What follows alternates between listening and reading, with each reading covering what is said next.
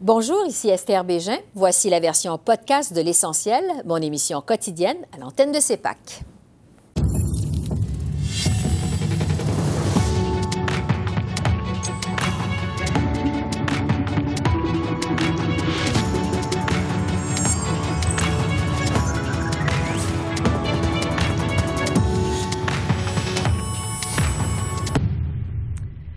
Bonsoir, Mesdames, Messieurs. La ministre des Finances a présenté cet après-midi sa mise à jour économique, un énoncé qui prévoit des milliards pour le logement et une nouvelle charte hypothécaire. Au total, Ottawa annonce 13,2 milliards en nouvelles dépenses, dont 15 milliards en prêts pour la construction de logements locatifs à partir de 2025-2026. Du côté du déficit, il se chiffre maintenant à 40 milliards pour 2023-2024, mais des nuages s'annoncent à l'horizon à partir de 2024 et 2025. Quant au ratio dette-PIB, il baisse à 42,4% pour 2023-2024. La ministre Freeland a parlé d'un énoncé économique rigoureux. Je comprends parfaitement qu'après trois années difficiles, après une pandémie, l'inflation et l'augmentation des taux d'intérêt, les Canadiennes et les Canadiens sont fatigués, frustrés et sous pression. Aujourd'hui, les Canadiennes et les Canadiens méritent que nous nous attaquions à la souffrance réelle que beaucoup d'entre eux ressentent. Fondé sur notre plan budgétaire responsable, notre énoncé économique de l'automne vise deux objectifs. Le premier consiste à continuer de soutenir la classe moyenne à un moment où certains prix restent élevés et où, pour beaucoup de gens, le renouvellement de l'hypothèque est imminent. Réaction maintenant des partis d'opposition qui ont uni leur voix pour dénoncer cette mise à jour économique, même si l'alliance libéraux-NPD tient toujours la route. On entend des promesses avec des milliards de dollars pour le logement encore, les mêmes promesses qu'on a vues depuis, depuis huit ans. Huit ans, il a promis des dépenses, mais ça sert simplement à augmenter la bureaucratie et non pas le logement. L'exercice d'aujourd'hui euh, est encore d'une vacuité troublante.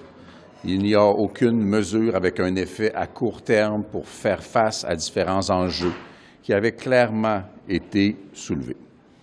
Dans le domaine du logement, il y a une mesure qui ne rentrera en vigueur qu'en 2025-26. La crise du logement, c'est non seulement maintenant, mais elle est commencée depuis un certain temps. Les propositions du gouvernement libéral sont des propositions pour l'avenir, pour quelques années, pas maintenant. Donc, ce n'est pas les actions nécessaires pour répondre à l'urgence de la crise de maintenant. Et deuxièmement, avec euh, les, coûts d'épicerie, on a finalement forcé le gouvernement de mettre en œuvre des mesures, des, engagements pour mettre en œuvre des, mesures pour réduire les, coûts. Ça, c'est quelque chose de positif, mais encore, ça a pris euh, presque deux ans pour le gouvernement d'agir. Donc, on va continuer à mettre la pression. Je discute plus en détail de cet énoncé avec euh, Rachel Bandayan, qui est secrétaire parlementaire en matière de finances. Bonsoir, Madame Bandayan. Bonsoir, Esther. La ministre des Finances a fait promis une mise à jour rigoureuse, mais il n'y a pas de plan de retour à l'équilibre budgétaire. Est-ce que c'est responsable de la part de votre gouvernement? Bien, Esther, je pense que ce qu'on a présenté aujourd'hui montre euh, que euh, les fondements de notre économie euh, sont, sont, vraiment forts et que nous avons été fiscalement responsables jusqu'à date. Les économistes du secteur privé euh, s'attendent à ce que le Canada évite euh, une récession. Euh, C'était ces mêmes économistes-là qui, qui, avaient prédit le contraire euh, il y a quelque temps. Je pense qu'on est en bonne posture et effectivement, on voit les résultats dans les chiffres que nous avons présentés aujourd'hui. Le gros morceau de cette mise à jour économique, c'est le logement. 15 milliards en prêts pour construire des logements locatifs, mais c'est seulement à partir de 2025. Est-ce que ça arrive trop tard? Écoutez, on a euh, plusieurs mesures en matière de logement euh, dans l'énoncé économique, mais on y travaille depuis 2017 euh, avec notre stratégie nationale en matière de logement. Et en ce qui concerne l'énoncé économique, j'attire également ton attention, Esther, à, aux investissements en matière des, des coopératives, mais aussi ce qu'on fait sur les, à propos des Airbnb.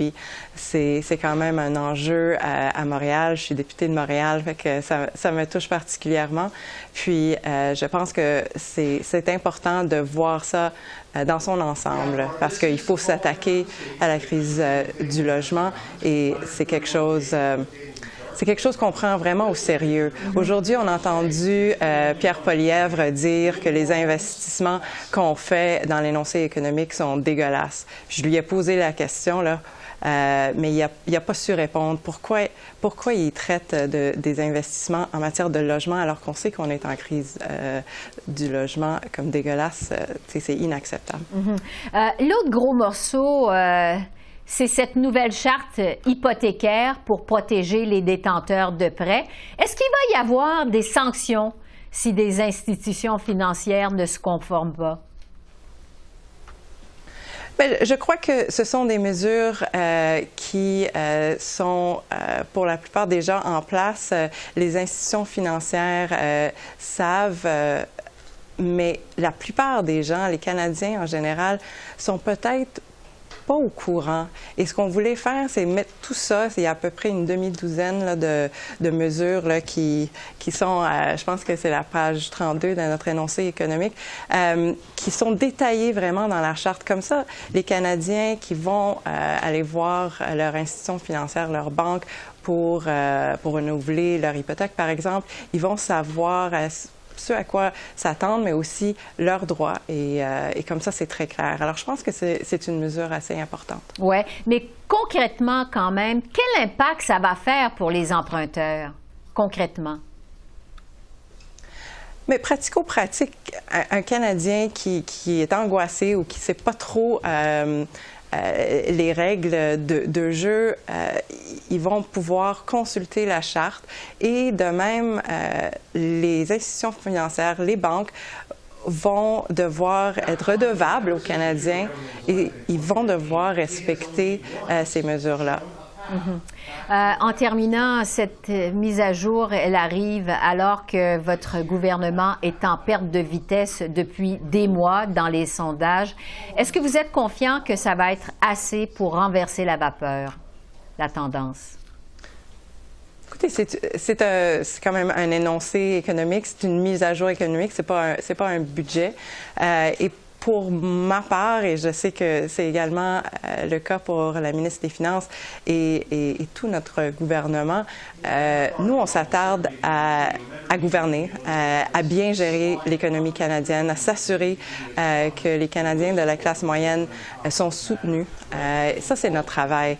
Alors, écoute, les hypothèses puis la spéculation sur des élections dans l'avenir, c'est c'est pas ça notre travail. Moi, je me concentre vraiment sur les mesures qui vont pouvoir aider les Canadiens et les Canadiennes. Rachel Baldayan, merci beaucoup. Merci. Au revoir. Merci, Esther. On revient sur la réaction des conservateurs et pour ça, je retrouve Pierre Paulus, qui est le lieutenant pour le Québec. Bonsoir, Monsieur Paulus. Bonsoir, Mme Berger. Donc, 15 milliards pour le logement. Le logement, sait, c'est votre cheval de bataille depuis des mois, les conservateurs. C'est quand même un montant important. Quelle est votre réaction à ça? Bien, la réaction, premièrement, c'est une réaction qui, je vous dirais, qui est plus globale sur ce qui est annoncé aujourd'hui, parce qu'on peut bien regarder les montants annoncés pour du logement, mais c'est tout ce qui entoure la façon de gérer actuellement au niveau des finances publiques, euh, qui crée des conditions qui défavorisent la construction, qui qui, fait en sorte qu'on a encore des taux d'intérêt qui sont élevés.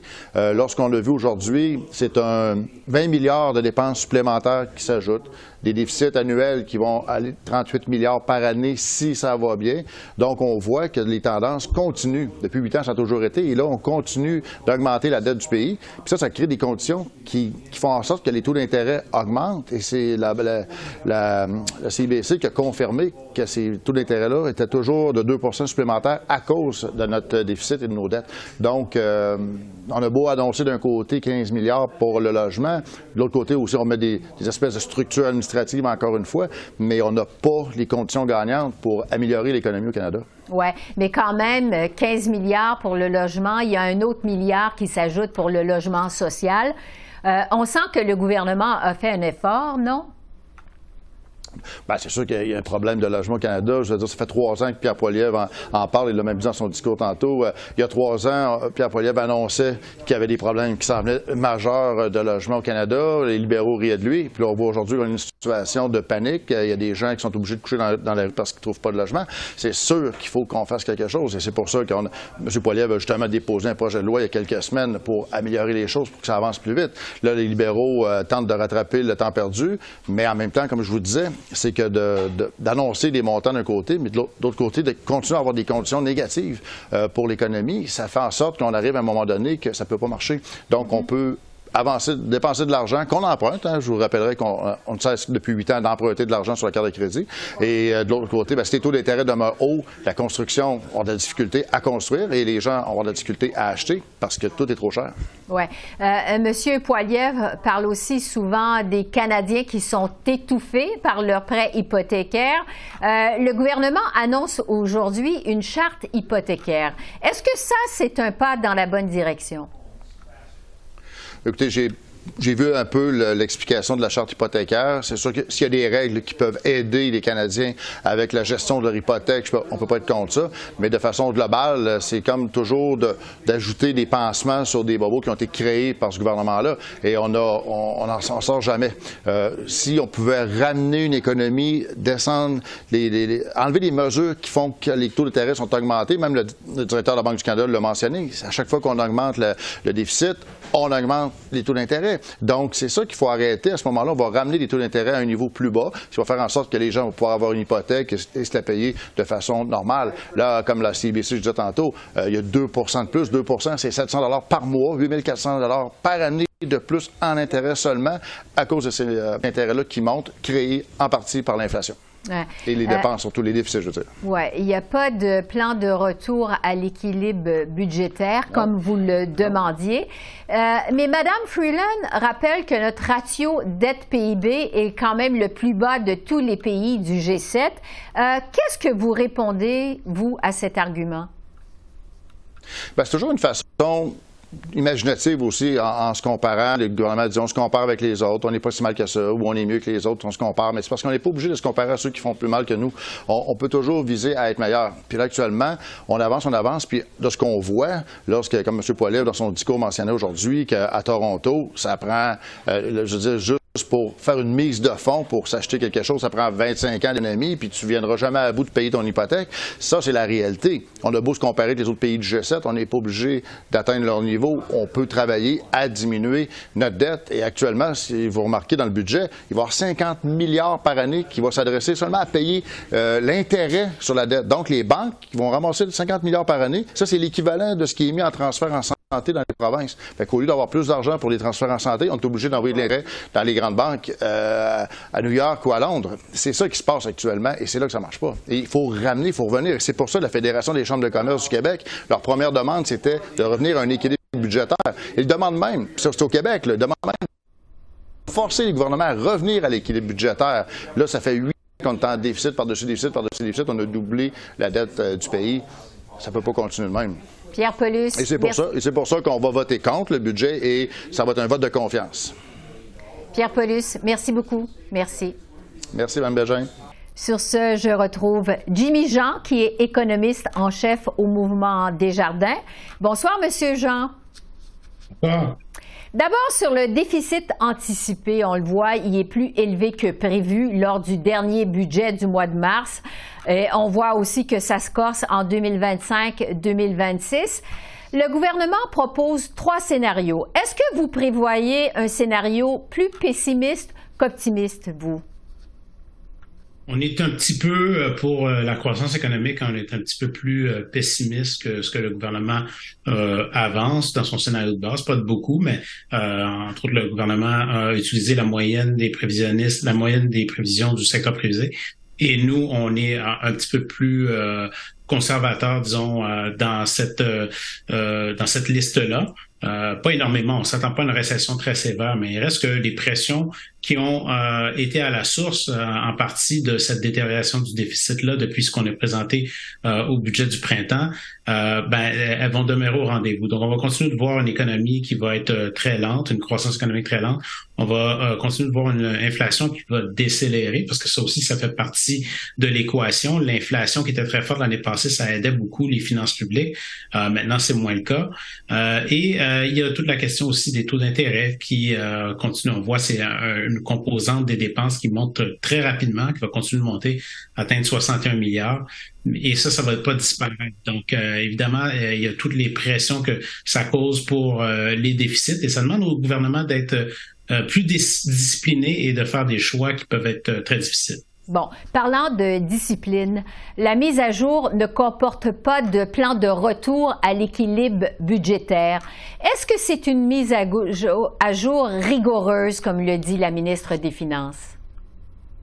Euh, ça, fait un, certain temps qui, euh, je pense qu'on le, concept de retour à l'équilibre budgétaire, euh, on s'en était un peu départi. Je pense que le, gouvernement en place mettait plus le cap sur le maintien d'une trajectoire descendante pour entre autres le ratio de la dette au PIB.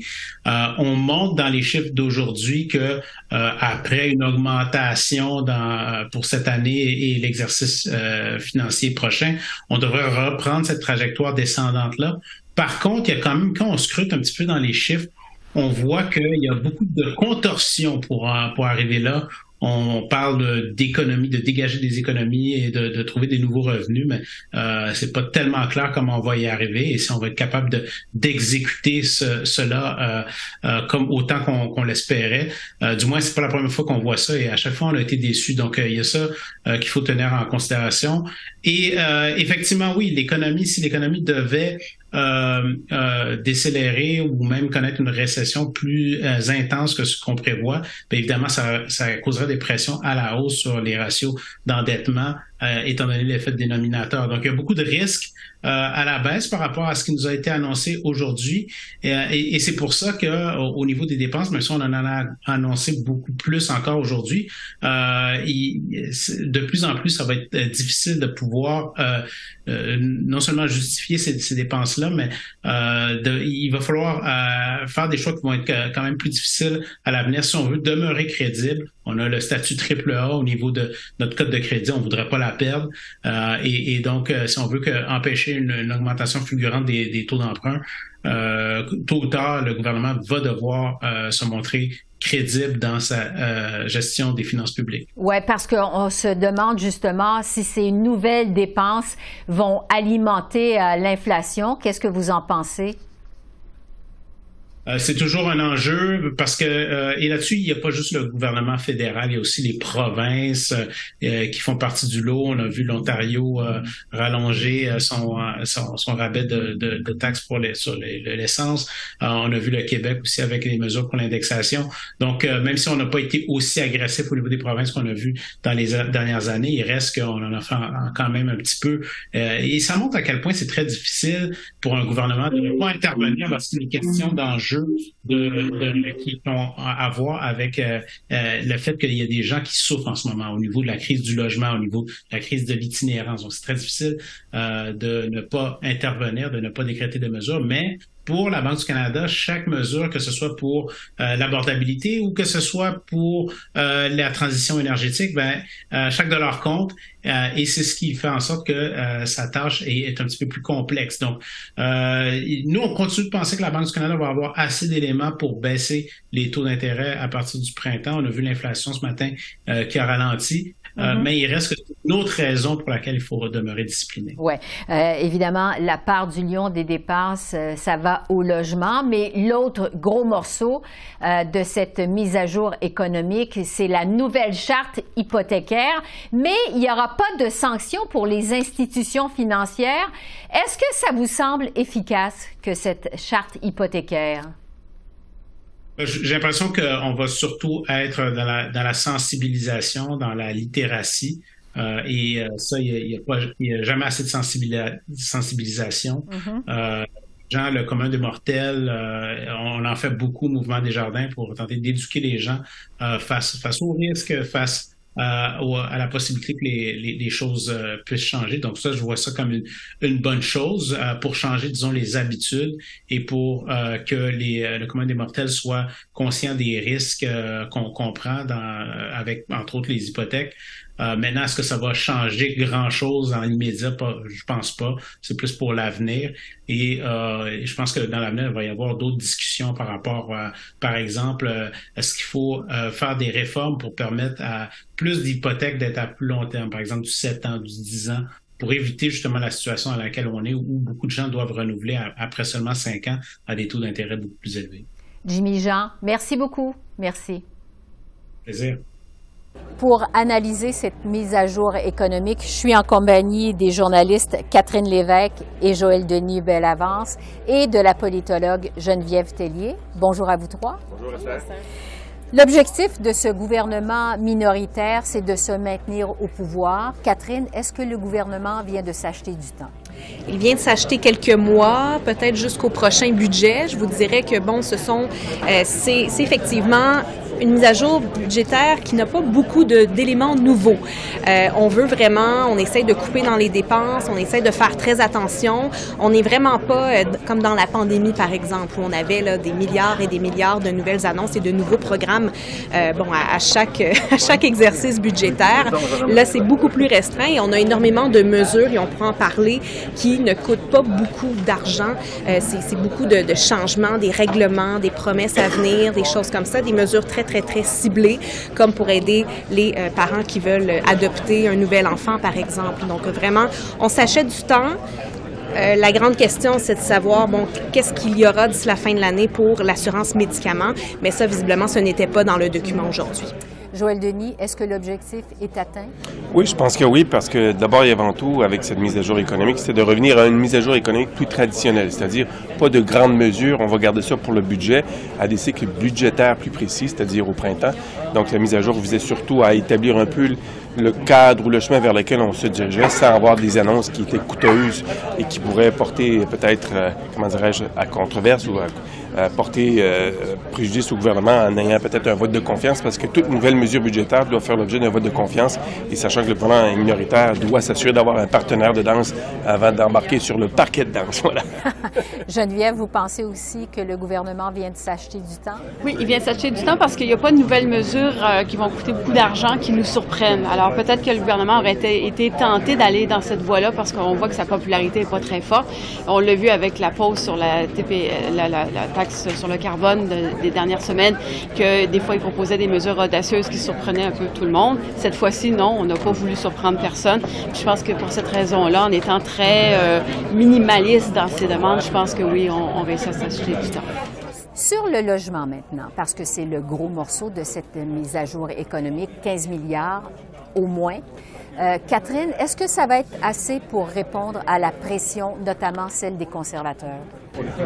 Euh, je ne pense pas. Euh, c'est sûr qu'il y a énormément de nouvelles mesures. Je, dis je, ne pense pas parce qu'il y a, on, doit construire beaucoup plus de logements très rapidement. Évidemment, tout ce qui a été annoncé jusqu'à maintenant, ce sont des, des mesures qui, disons-le, vont, vont construire là, des dizaines de milliers de logements.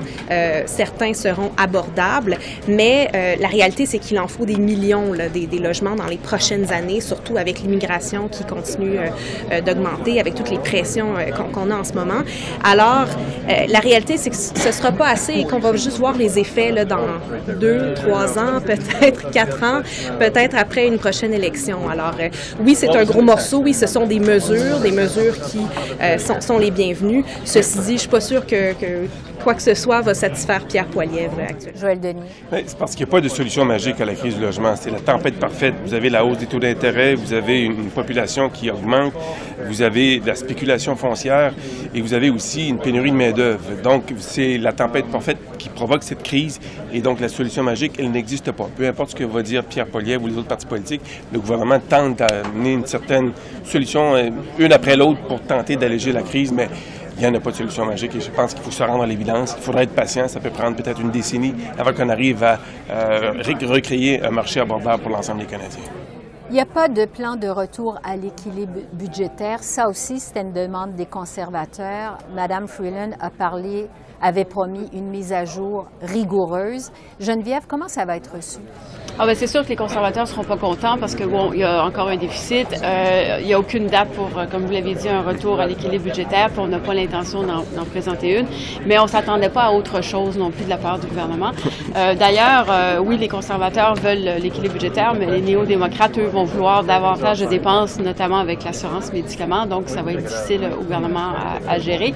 Euh, ce qui est à noter, par contre, c'est que le gouvernement commence à mettre en place davantage de mesures qu'on pourrait peut-être appeler rigueur budgétaire on va continuer à contrôler les dépenses. On annonce qu'il va y avoir d'autres mesures dans le prochain budget. On annonce que les sociétés d'État vont aussi être examinées plus attentivement lors du prochain budget.